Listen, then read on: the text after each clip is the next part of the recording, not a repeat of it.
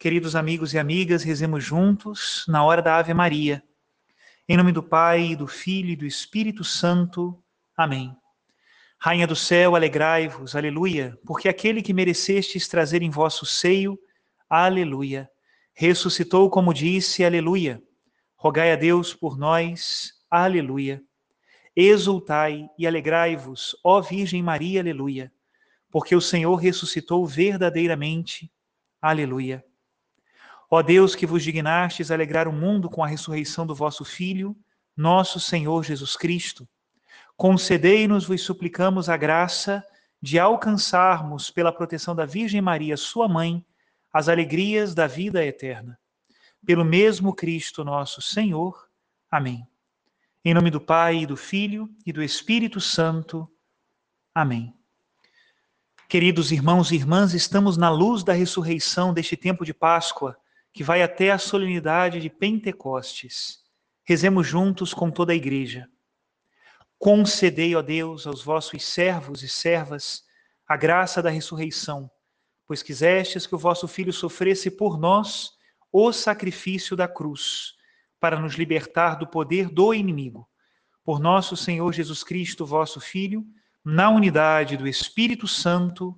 Amém. Continuamos hoje refletindo sobre o Evangelho de São João, mas nós saltaremos do capítulo 3, aquele capítulo da conversa de Jesus com Nicodemos, para o capítulo 6, que é conhecido como o capítulo do pão da vida. Iniciamos hoje o capítulo no versículo 1 e diz assim: Naquele tempo, Jesus foi para o outro lado do mar da Galileia, também chamado de Tiberíades. Uma grande multidão o seguia, porque via os sinais que ele operava a favor dos doentes. Jesus subiu ao monte e sentou-se aí com seus discípulos. Estava próxima a Páscoa, a festa dos judeus. Levantando os olhos e vendo que uma grande multidão estava vindo ao seu encontro, Jesus disse a Filipe: Onde vamos comprar pão para que eles possam comer?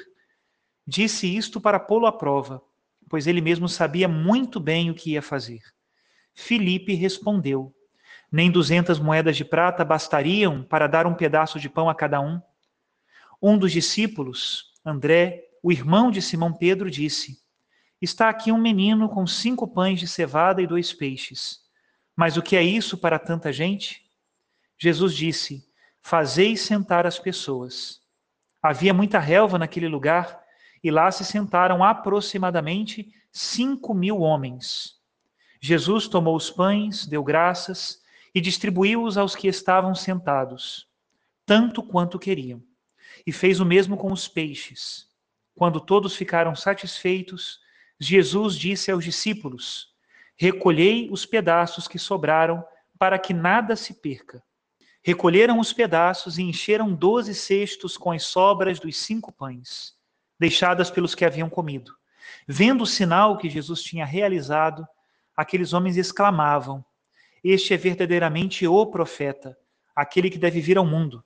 Mas, quando notou que estavam querendo levá-lo para proclamá-lo rei, Jesus retirou-se de novo sozinho para o monte.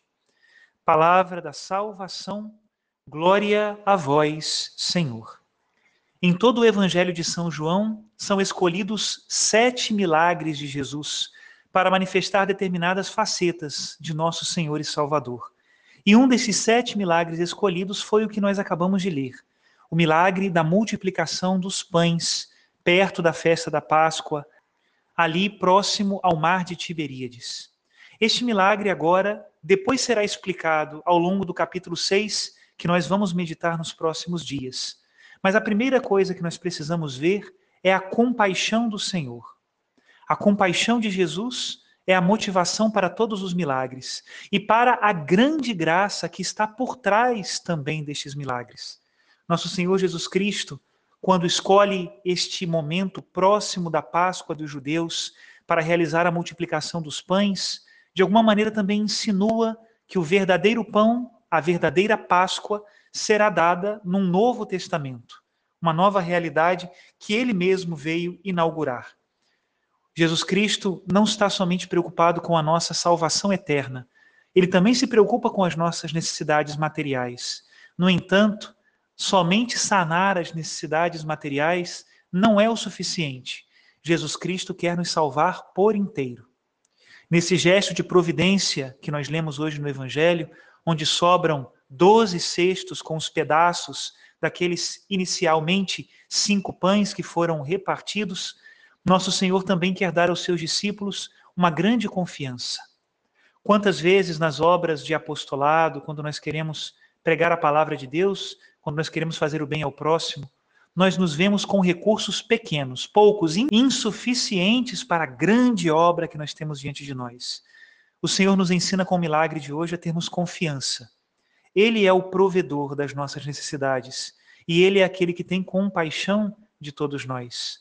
Quantos discípulos e discípulas de Jesus, animados pelo evangelho que nós lemos hoje, lançaram-se à missão com o pouco que tinham, colocavam à disposição aquilo que tinham, mesmo sabendo que era pouco, confiando que o Senhor sempre multiplica o nosso esforço. No final das contas, a graça que nós pedimos e queremos é a graça que vem dele. Nós não podemos fabricar a graça de Deus. Por outro lado, também, quando nós nos colocamos diante dos nossos irmãos necessitados, querendo dar-lhes o pão que é necessário para o seu sustento, muitas vezes nós percebemos que nem só de pão vive o homem, mas de toda a palavra que sai da boca de Deus. Mas essa missão é muito mais exigente e demanda de nós mais tempo e mais energias. Não é somente de pão que o necessitado precisa. Nenhum homem vive só de pão, é assim? Nós precisamos de uma comunidade, precisamos de educação, de instrução nas coisas humanas e também precisa de uma instrução na fé. Não se resolvem todos os problemas saciando a fome dos estômagos.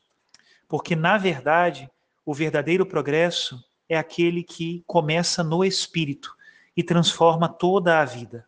Assim como Jesus Cristo não negligenciou nem o pão material, nem o pão da palavra àqueles que iam procurá-lo, nós também precisamos ser atentos a estas duas coisas: levar àquele que não tem o pão que ele necessita, mas também levar àquele que não tem fé o pão da palavra que ele tanto necessita.